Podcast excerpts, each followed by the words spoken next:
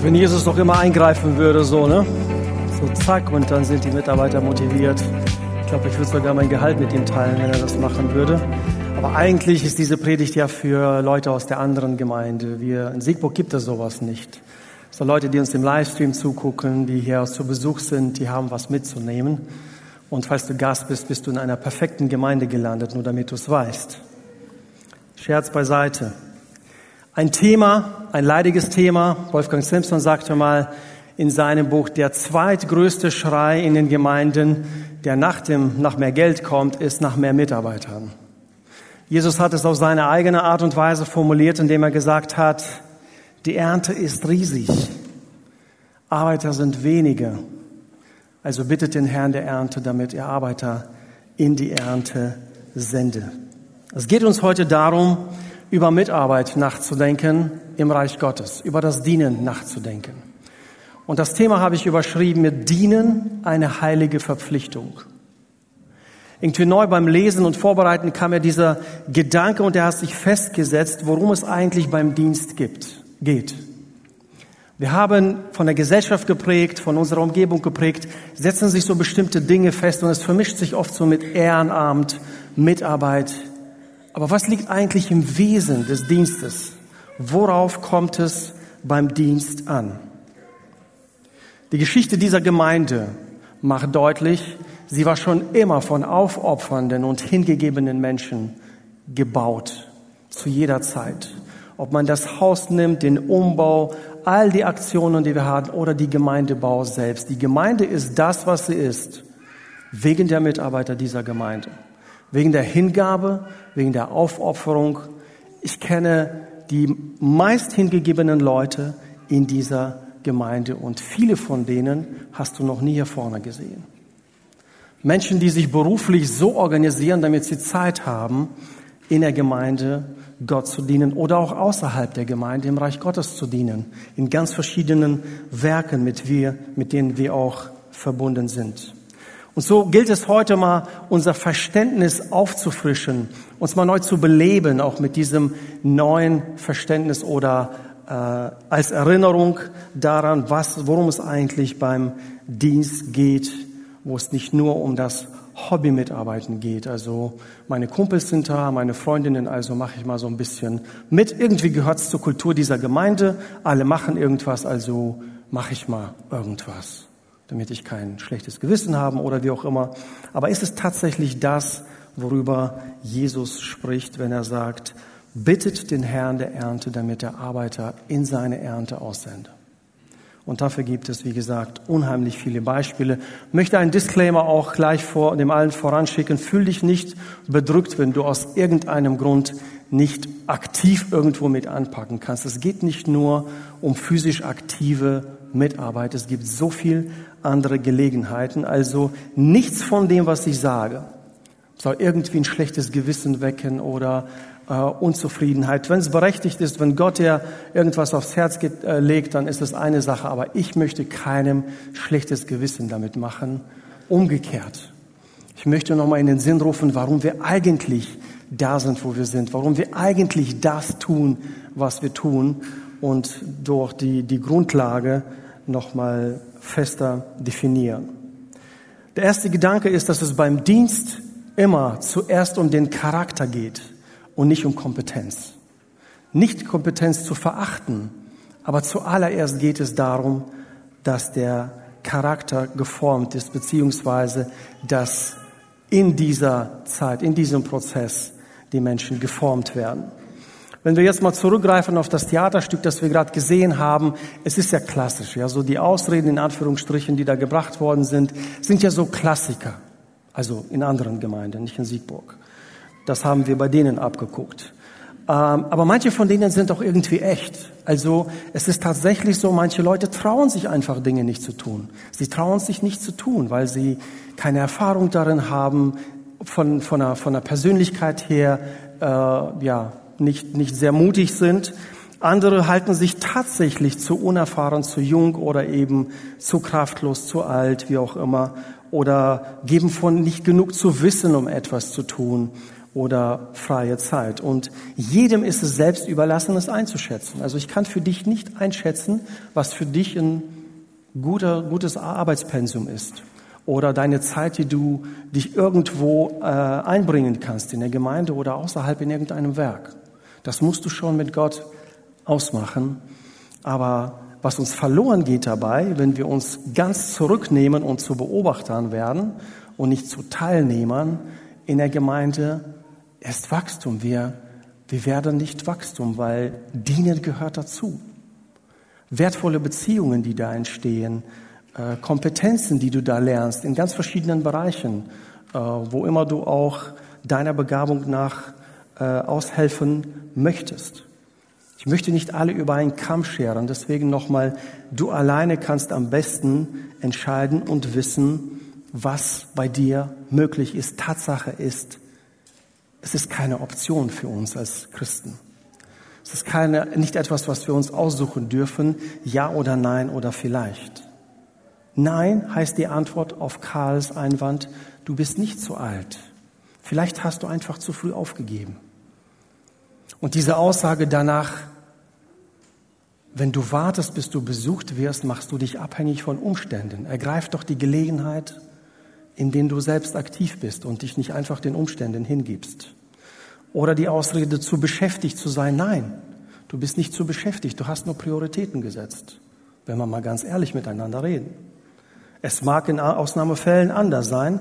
Ich will es, wie gesagt, für keinen entscheiden, aber die Frage ist berechtigt. Sind es nur meine Prioritäten oder ist es tatsächlich so? Es gibt Lebensphasen, da ist tatsächlich nichts zu machen, außer vielleicht zu beten für die Gemeinde, für die Missionare und, und sonst äh, für die äh, Mitarbeiter im Reich Gottes. Völlig okay. Und das ist etwas, was du zwischen dir und Gott ausmachst. Aber auch die Frage des Unbegabtsein oder des Unerfahrenseins, die gibt es bei Gott nicht. Denn jeder von uns, darauf kommen wir gleich, ist begabt. Und einen schlauen Spruch habe ich mir mal aufgeschrieben, der im Kern zusammenfasst all diese Dinge und sagt, wer will, findet Wege. Wer nicht will, findet Gründe.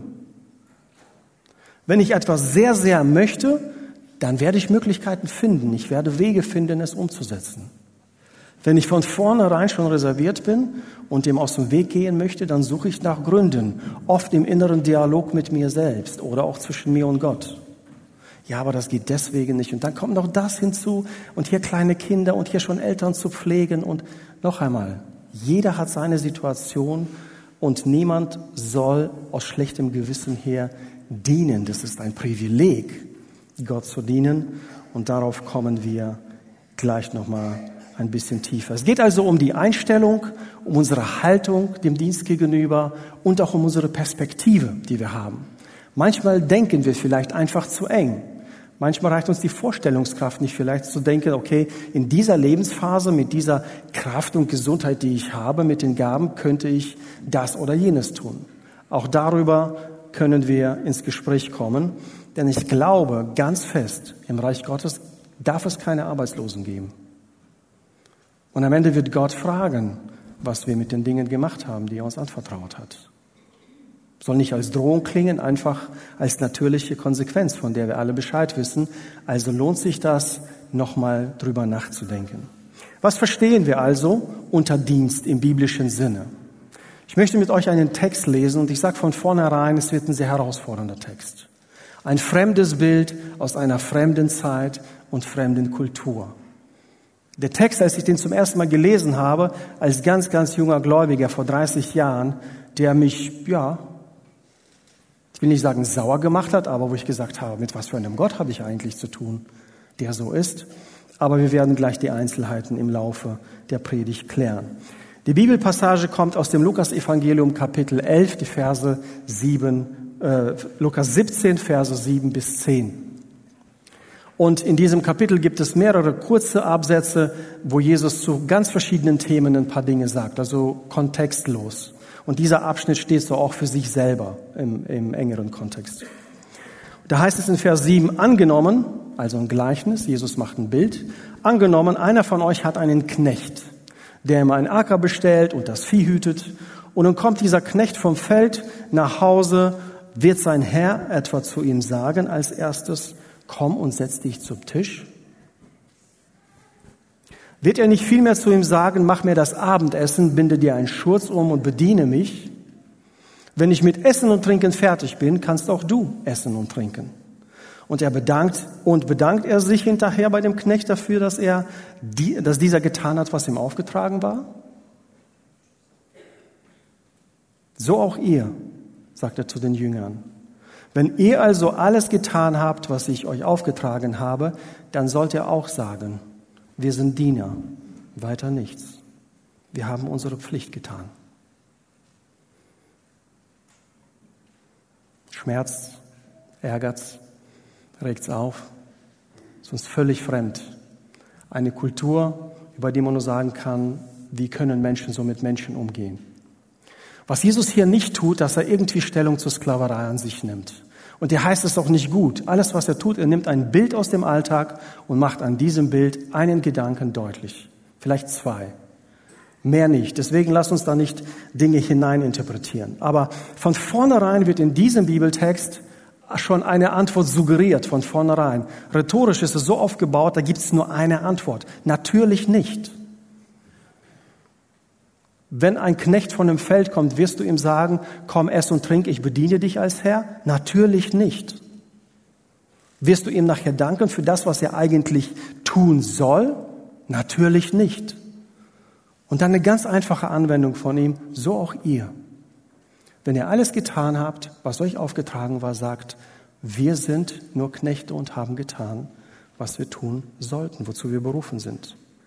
Das ist nichts, was einfach so bei uns so, so leicht ankommt, dass wir einfach so hinnehmen. Also da wehrt sich innerlich sehr vieles, zumindest bei mir, wobei man weiß, Jesus hat recht, Jesus hat immer recht, ja. Aber was soll ich damit jetzt anfangen?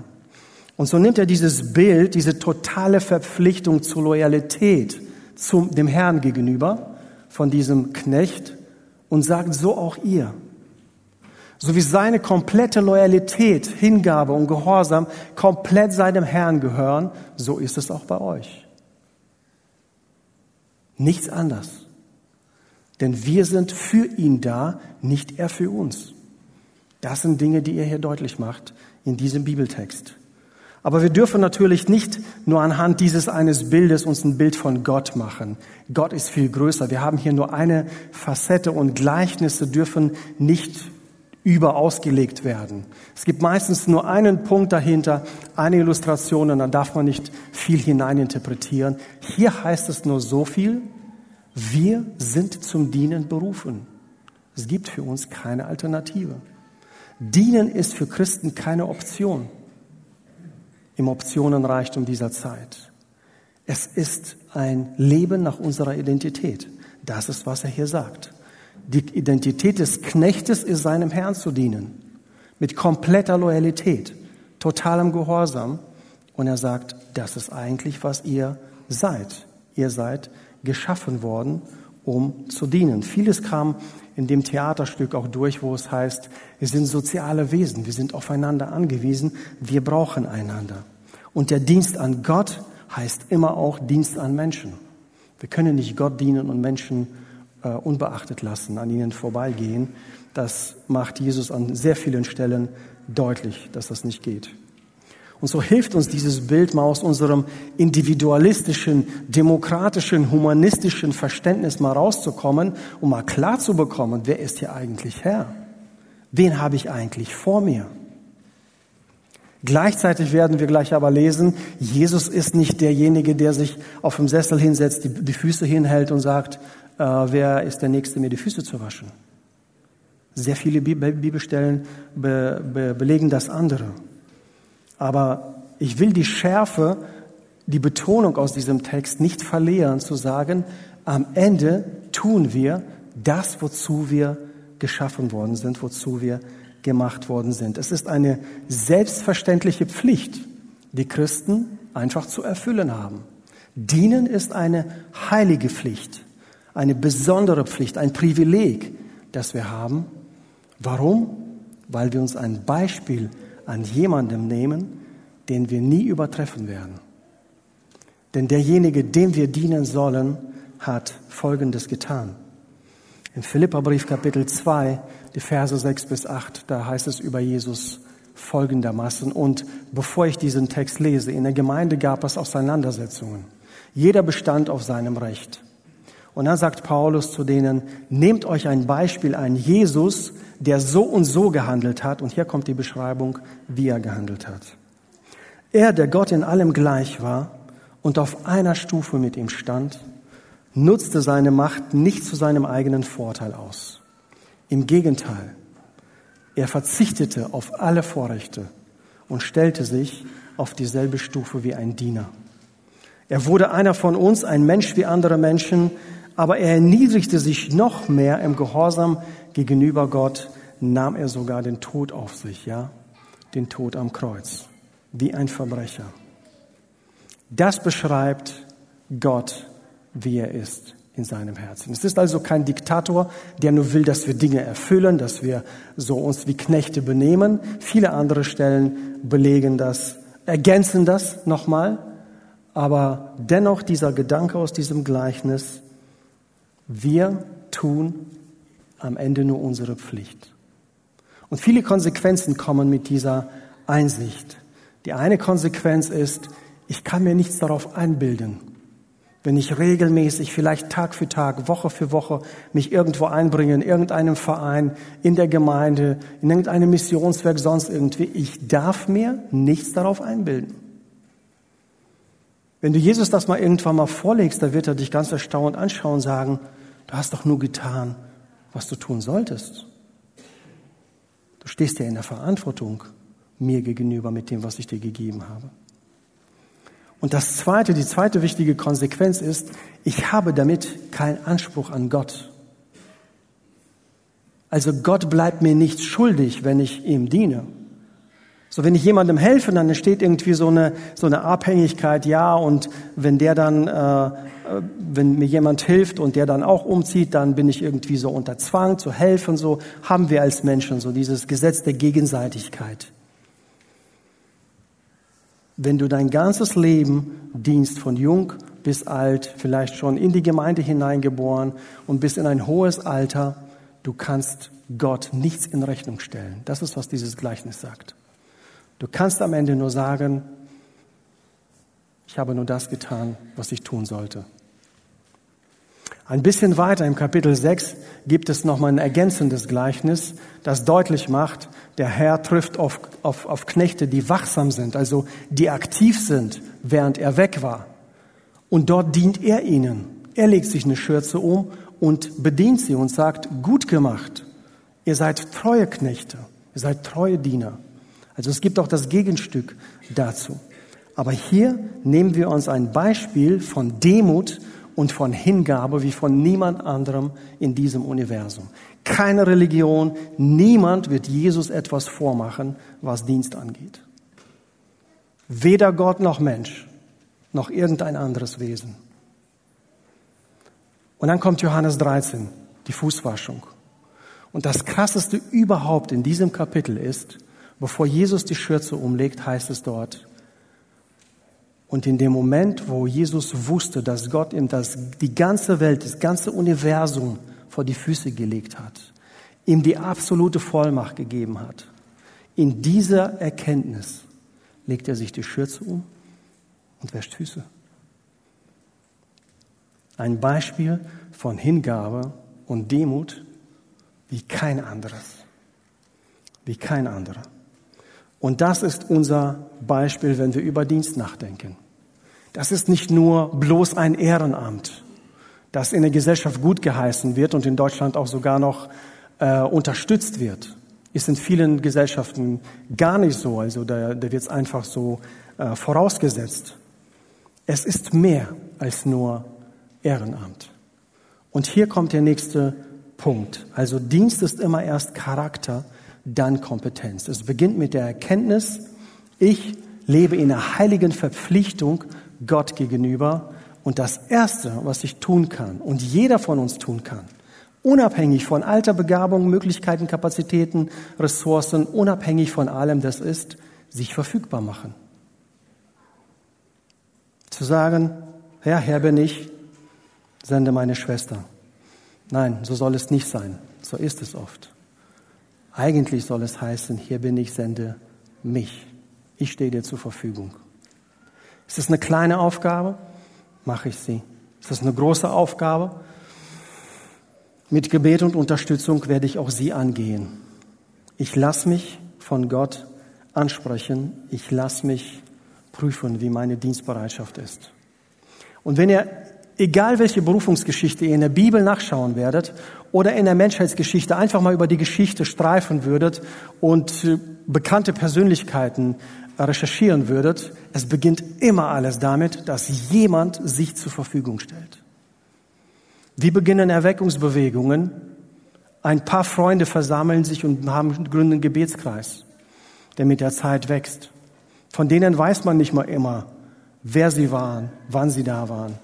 Die lösen so etwas aus. Menschen, die auch nicht warten müssen, bis jemand ihnen sagt, kannst du mal bitte am Samstag bei diesem Projekt helfen? Kannst du mal bitte bei dem Sommerfest helfen und so weiter? Menschen, die es sehen und von sich aus auf Leute zugehen. Wenn wir diese Einstellung hätten, dann, äh, und ich sage nicht, dass das wirklich fast flächendeckend in dieser Gemeinde so ist, noch einmal, das ist weder Kritik noch irgendwas, das ist einfach, ich will uns mal auffrischen, auch für die, die lange Zeit dabei sind, die schon seit Jahrzehnten hier alles geben in dieser Gemeinde und darüber hinaus auch nochmal das in Erinnerung rufen. Ja, das ist nicht nur ehrenamtliches Engagement. Das ist etwas, was wir Gott zurückgeben dürfen. Ich hatte einen Dozent in der Bibelschule, also der beste Alttestamentler, den ich kenne. Ein Exegete hat die Bibel, glaube ich, das Alte Testament vor allem nur in Hebräisch gelesen. Also immer wenn er nachgeschlagen hat, dann war das in Hebräisch und nicht in Deutsch. Und als die Studenten dann erfuhren, dass er eigentlich so ein, in einer kleinen Gemeinde predigt, 70 Leute haben sie irgendwie so ihr Mitleid geäußert, so ungefähr, ja, ist ja schon fast so schade so mit, mit, mit deinen Fähigkeiten und so. Und er sagt, das ist mir ganz gleich, wie viele da sind. Der, für den ich das mache, ist immer da. Das ist eine Einstellung. Das ist eine Reife, mit der kann ich was anfangen. Alles beginnt mit der Dienstbereitschaft. Jede wunderbare Berufungsgeschichte beginnt mit der Dienstbereitschaft. Und vielleicht ist so Matthäus 6,33, so dieses Trachtet zuerst nach dem Reich Gottes, für dich so groß und unerreichbar, weit weg. Eigentlich heißt es nichts anderes. Mach dich verfügbar.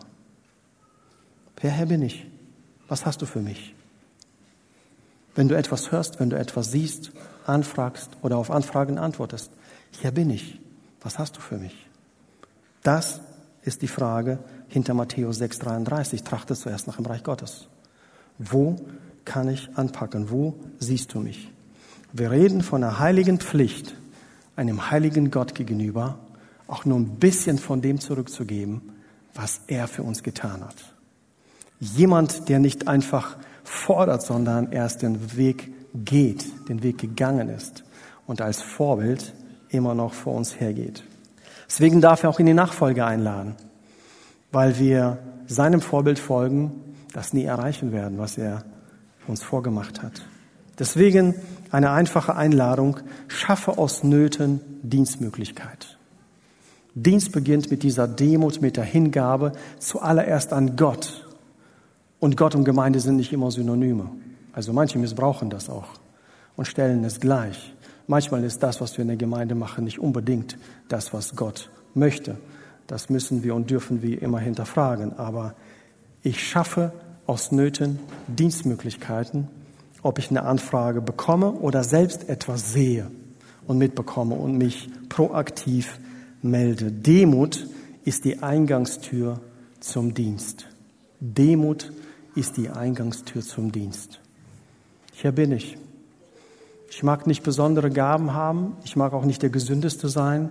Ich mag auch dies und jenes noch nicht haben, aber hier bin ich. Du hast etwas für mich, speziell für mich. Jeder für uns von uns ist einzigartig begabt. Und in unserer Zeit, das ist auch unser Kampf hier in dieser Gemeinde, kämpfen wir gerade so im Bereich der jüngeren Generation, aber auch der älteren, muss ich gar nicht so differenzieren, mit diesem Optionenreichtum ja, äh, kannst du da, ne, so wie im Anspiel, so kannst du da bei dem und dem helfen? Ja, okay, ich habe da eigentlich noch fünf andere Optionen. Die Mädels wollten dahin, die Jungs, eigentlich kann ich da und hier und dort und dann irgendwo reicht dann den, den, den Dienst ein, die Mitarbeit oder in irgendeinem anderen Verein, muss nicht die Gemeinde sein. Unser Blick geht immer über die Gemeinde hinaus ins Reich Gottes. Gott ist keine Option. Du kannst ihn nicht unter mehreren Optionen in deiner Freizeit haben, sondern wenn du, wenn du verstehst, das, noch einmal, es muss ja nicht immer Gott gleichgestellt werden, aber wenn du verstehst, da klopft Gott an, er möchte, dass ich etwas tue, dann ist er keine Option, dann gewinnt er immer, dann hat er immer den ersten Platz. Und sicherlich gelingt sowas nicht in den ersten Tagen und Wochen, sowas lernt man mit der Zeit, darauf zu hören, aufmerksam zu werden und dann auch zu antworten. Und die Spannung des Ganzen ist zum einen, wenn wir anderen dienen, ist es ein Zeichen der geistlichen Reife. Ja, wir sprechen ja so von geistlichen Babys, äh, junge Christen, die sich erstmal um sich selbst drehen und dann werden sie zu, zu, zu Kleinkindern, zu jungen Erwachsenen und merken, oh, da gibt's aber noch andere, denen ich schon helfen kann, die ich unterstützen kann, die ich mit auf den Weg nehmen kann. So kommt die Reife. Ich kann auch dienen, nicht nur bedient zu werden. So zum einen ist Dienst ein Ausdruck der Reife und zum anderen, während ich diene, reife ich in den Beziehungen, in dem Bereich, der ich bin, im Umgang mit anderen Menschen, in meinen Kompetenzen. Das, was mich fordert, das fördert mich auch. Das bringt mich ein Stück weiter in dem Bereich, auf den ich mich einlasse. Und bei uns in der Gemeinde, um einfach das Ganze auch speziell zu machen, haben wir folgende Prinzipien. Wir sagen, Dienst ist immer gabenorientiert. Ja, wenn wir nächsten Sonntag nach dem zweiten Gottesdienst sagen, für den Lobpreisabend räumen wir hier die Stühle auf, da stellst du dich nicht hin, ja, eigentlich bin ich nur für den Kinderbereich begabt. Eigentlich bin ich für die Predigt begabt, für den Gesang. Also könnt ihr mal die Stühle hier wegräumen? Das ist ein fauler Charakter. In solchen Momenten packen wir einfach an, unabhängig von der Begabung. Wenn es dann aber darum geht, dauerhaft und regelmäßig in einem Bereich mitzuarbeiten, da ist es wichtig, dass du deinen Gaben entsprechend, deiner Persönlichkeit entsprechend dienst. Dass du Gott eine Antwort gibst, hier, das hast du mir gegeben und wir haben so ein einfaches Prinzip, deine Gabe bestimmt deine Aufgabe, deine Gabe bestimmt deine Aufgabe, also das, was Gott in dich hineingelegt hat, das soll auch herauskommen. Wenn du dauerhaft, regelmäßig in einem Bereich bist, heißt es im ersten Petrusbrief, jeder von uns hat mindestens eine Gabe. Ich persönlich glaube, jeder von uns hat eine Gabenkombination von mehreren Gaben. Und oft ist es nur die Testfreudigkeit, die Dienstbereitschaft, mit der wir anfangen müssen und vielleicht ein bisschen schüchtern am Anfang, ein bisschen langsam testen, testen, testen, Schritte machen und Gott offenbart immer mehr und immer mehr. Wer in kleinem treu ist, dem wird er Großes anvertrauen. Das ist sein Weg. Gott selbst teilt diese Gaben zu. Er ist der Architekt, er ist der Bauleiter der Gemeinde und er gibt uns Gabe. Und wir in Siegburg, wir haben alle Gaben, die wir brauchen, um das zu machen, was er von uns möchte. Und wenn wir etwas nicht abdecken können, dann gibt es eine andere Kirche, die das macht und das ist für uns keine Aufgabe. Unsere Gabe bestimmt unsere Aufgabe. Und unsere Stärken sollen wir stärken. Wenn du merkst, etwas fällt dir leicht, etwas ist dir einfach natürlich gegeben, ob es der Umgang mit Zahlen ist, ob es Bau ist, Gesang ist, was auch immer dir anvertraut worden ist, das ist schon mal ein Anfang, da anzupacken, da dich auszuprobieren, gucken, wie Gott dich führt, wie auf deine Dienstbereitschaft antwortet. Aber die Grundlage von allem ist Dienstbereitschaft, die Jesus mitgebracht hatte. Alles zu verlassen, von ganz oben nach ganz unten. Und dort den Leuten die Füße zu waschen als Gott, als jemand, dem das ganze Universum gehört. Und ein anderer Gedanke ist auch, wenn es um Berufung, äh, um Berufung geht, so viele wünschen sich ja, ja, ich warte so auf den Augenblick, wo Gott mich beruft, irgendwo hin nach äh, Afrika, Lateinamerika, keine Ahnung, viele würden sich wünschen nach Spanien oder Kroatien und ich warte darauf, bis Gott mich ruft, bis er ankloppt. Wird höchstwahrscheinlich nicht passieren. Also wenn du mich fragst, wenn jemand zu mir kommt, sagt, André, kann die Gemeinde mich unterstützen? Ich würde gerne in Australien in ein Missionswerk gehen und da mit Straßenkindern arbeiten, wird meine erste Frage sein, hast du hier schon mal mit Kindern gearbeitet? Hast du dich in irgendeinem heranwachsenden Bereich engagiert? Nein? Dann hast du höchstwahrscheinlich keine Berufung nach Australien. Noch einmal, Gott kann machen, was er will, aber Das ist der Weg, sich dort einzubringen, wo du kannst, jetzt und nicht irgendwann. Und dieser Weg in die Berufung Gottes, nenne ich das mal so, das ist ja oft so ein, ja, manche erzählen dann mit sechs Jahren am Camp vorher haben sie dann irgendwie eine Berufung als Pastor oder Missionar bekommen. Kann es auch sein, aber ich würde behaupten, allermeistens geschieht Berufung im Einsatz. Wenn du unterwegs mit Gott bist, dich zur Verfügung stellst, dann wird deine Berufung immer klarer. Mit jedem Tag, mit jedem Monat, mit jedem Jahr wird sie klarer. Alles beginnt mit Demut und Hingabe, mit Dienstbereitschaft anderen gegenüber. Wer Gott dienen will, muss Menschen dienen. Es gibt keinen Dienst an Gott oder für Gott um die Menschen herum. Gott lieben heißt, Menschen zu lieben und Berufung heißt zuallererst dem Ruf von Jesus folgen. Folge mir nach. Lebe zu meiner Ehre. Lerne die Basics. Und dann werde ich dir nach und nach offenbaren, was deine Gaben sind und wo du. Im Englischen gibt es dieses Wort, das können wir nicht übersetzen ins Deutsche, dieses Sweet Spot. So der Ort, an dem du aufblühst, der Spaß macht, der Freude macht. Du kannst ein ganzes Wochenende durchkloppen und bist platt und sagst aber, bin glücklich, bin glücklich, weil ich etwas gemacht habe, womit Gott mich begabt hat und anderen damit gedient hat. Am Ende, ob ihr nun esst oder trinkt, sagt Paulus, alles, was ihr tut, tut zur Ehre Gottes. Zur Ehre Gottes kannst du diese Stühle hier aufräumen, zur Ehre Gottes kannst du den Rasen mähen, den Garten pflegen, egal, die unscheinbarsten Aufgaben geschehen dort. Und wenn du die Frage danach stellst, wo möchte mich Gott gebrauchen, dann sag einfach, hier bin ich. Zeige mir etwas, offenbare mir etwas. Das, was du hörst, das, was du siehst, fang an, das zu machen. Und die Antwort Gottes wird nicht ausbleiben. Abschließend nochmal die Perspektive. Wir haben über Einstellung und die Haltung zum Dienst gesprochen, aber auch die Perspektive. Wenn wir hier über Dienst reden in dieser Gemeinde, reden wir immer über das Reich Gottes. Wir sehen das nicht in diesen vier Wänden. Natürlich, diese Gemeinde, noch einmal, ist das, was sie ist, nur wegen euch. Nur weil ihr euch unermüdlich einbringt. Im Gebet, im Geben, im Mitarbeiten, was immer deine Situation ist. Aber sie ist eben nicht nur hier. Viele von euch sind ganz woanders tätig. An anderen Orten, in anderen Vereinen. Auch darum geht es. Ob es die christliche Schule sind, in der, in der, äh, die wir auch als Gemeinden gegründet haben, wo wir gesagt haben, wir wollen Kinder christlich erziehen, aber wir wollen auch Kindern eine Chance bieten, die bieten, die in einem Umfeld aufwachsen, das einfach schlimm ist. Und äh, so auch auf diese Art und Weise der Gesellschaft dienen.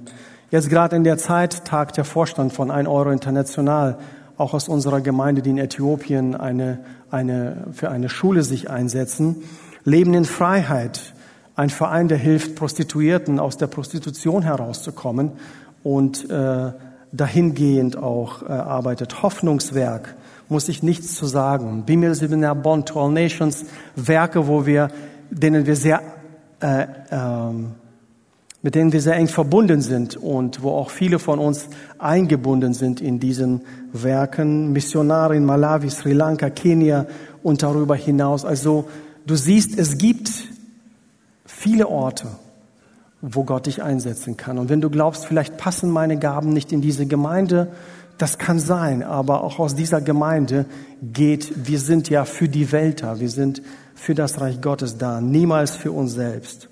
Niemals für uns selbst. Und wenn du so anfängst zu denken, einfach mal die Scheuklappen abnehmen und mutig nach vorne denken, wird Gott dir Dinge zeigen, die zu deiner Gesundheit zu deinem Alter, zu deinen Kräften, Kapazitäten und Ressourcen passen. Definitiv. Niemand darf und soll und wird im Reich Gottes arbeitslos bleiben, der wirklich Jesus liebt und nachfolgt. Der wird sich immer fragen, was kann ich ihm zurückgeben? Und das Zurückgeben alleine, das hört sich schon falsch an. Was kann ich, wie sieht meine heilige Pflicht meinem Alter gemäß, meiner Situation gemäß aus? In dieser Gemeinde oder auch außerhalb dieser Gemeinde. Ich möchte zusammenfassen drei Gedanken, die wir über das Dienen hier gehört, gelernt haben, vielleicht erinnert worden. Dienen hat mit Hingabe und Demut zu tun. Dienen beginnt ganz einfach, indem ich sage, hier bin ich. Was kann ich machen? Ich stehe dir zur Verfügung. für kleine Aufgaben, für große Aufgaben, was immer du machen kannst mit dem, was du mir gegeben hast. Zweitens, dienen ist mehr als nur eine soziale, ehrenamtliche Beschäftigung. Dienen ist immer mehr als nur Ehrenamt, weil wir tun es nicht der Ehre wegen, das was das Wort ja ausdrückt, wir tun es für Gott und mit den Worten meines Dozenten ist mir ganz gleich, wie viele Menschen da sind.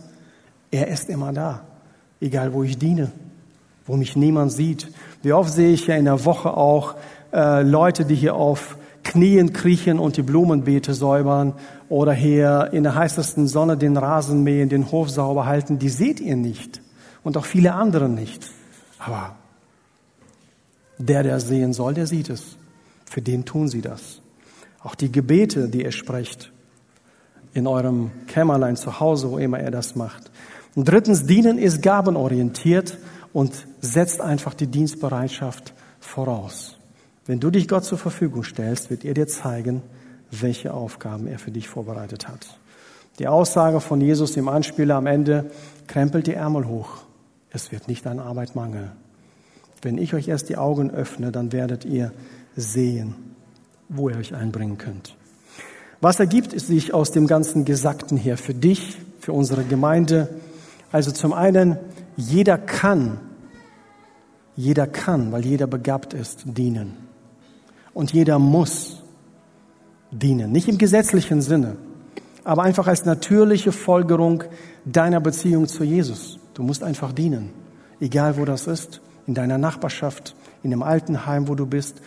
Ich kenne deine Situation nicht. Und wenn du kreativ bist, wenn du ehrlich Gott fragst, wird er ihr das zeigen. Ob das hier in der Gemeinde oder darüber hinaus ist. Und wenn wir mit dieser Frage vorangehen, wird Jesus uns das deutlich machen. Lies zu Hause nochmal Philippa 2 und Johannes 13. Ich glaube, nichts inspiriert mehr zum Dienst als diese zwei Kapitel, wie man Jesus dort erlebt und ihn als Beispiel dafür nimmt. Du hast Karten auf den Sitzen liegen und ja, viele von euch sind natürlich in mehr als nur einem Dienst. Also das ist, das ist eben die Eigenart der Gemeinde so. 80 Prozent der Gemeinde oder sagen wir ja, 80 Prozent der Gemeinde sind involviert in verschiedene Dienste. Und es ist oft auch so, wenn einer in einem Bereich anfängt, ist er oft in zwei, drei anderen auch mit dabei. So eine Eigenart. Dienstbereite Menschen bekommen halt auch mehr Gelegenheit oder nehmen sich mehr Gelegenheit, das auch zu tun. Wenn du aber neu bist oder oder dich gerade fragst oder Gott dich jetzt anrühren wird, auch in, einem, in, in der Predigt oder im Lobpreis, den wir gleich haben werden, dann fülle es aus. Wir werden am 24. April hier eine Veranstaltung haben, am Montagabend, wo die Bereiche sich vorstellen, wo wir die Bereiche vorstellen und du dir einfach einen Überblick machen kannst über die Gemeinde, über die Möglichkeiten. Und auch selbst wenn du sagst, irgendwie meine Gaben passen nicht so ganz ins Profil der Gemeinde, so etwas ganz Exotisches, ich weiß es ja nicht, auch da lass uns ins Gespräch kommen und gucken, wie Gott uns da führt. In den letzten 16 Jahren, die ich hier bin, gab es immer super kreative Ansätze für Menschen, für Dienstbereiche, die wir bis dahin nicht gesehen haben. Aber durch diese einzigartigen Gaben, die Gott in diese Gemeinde schenkt, bekommen wir das. Fülle diese Karte aus oder lass dich auf ein Gespräch ein. Auf jeden Fall gib uns eine Möglichkeit, dich zu kontaktieren, da ins Gespräch kommen. Und wenn du schon jemand bist, der mitarbeitet, dann nimm andere mit, lade andere ein, sprich andere an. Zwei Dinge können wir alle tun. Einmal bedanke dich einfach bei jeder Gelegenheit, bei allen Mitarbeitern dieser Gemeinde. Bringst du deine Kinder zum Kindergottesdienst, bedanke dich dafür.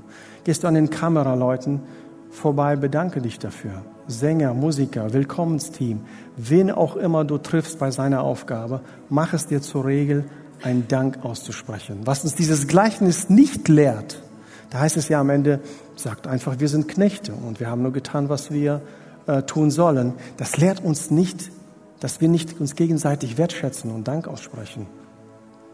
Er setzt die Selbstverständlichkeit voraus, aber wir wollen und werden Gemeinde auch immer wertschätzend und dankbar mit Menschen umgehen, die, die dienen. Lass uns das zur Regel machen. Die zweite Regel haben wir bei einem Teamabend vor zwei Jahren ungefähr angefangen. Jesus sagt in Lukas 10, 2, die Ernte ist riesig, es gibt nur wenig Mitarbeiter, bittet den Herrn der Ernte, dass er Mitarbeiter sendet. Das ist Lukas 2. Und dann haben wir unsere Wecker auf 10.02 Uhr gelegt. Und jeden Wochentag klingelt der Wecker um 10.02 Uhr und erinnert mich daran, erinnert uns hier im Team daran, wir beten für Mitarbeiter. In dieser Gemeinde, über diese Gemeinde hinaus. Und das ergeben sich wunderbare Geschichten.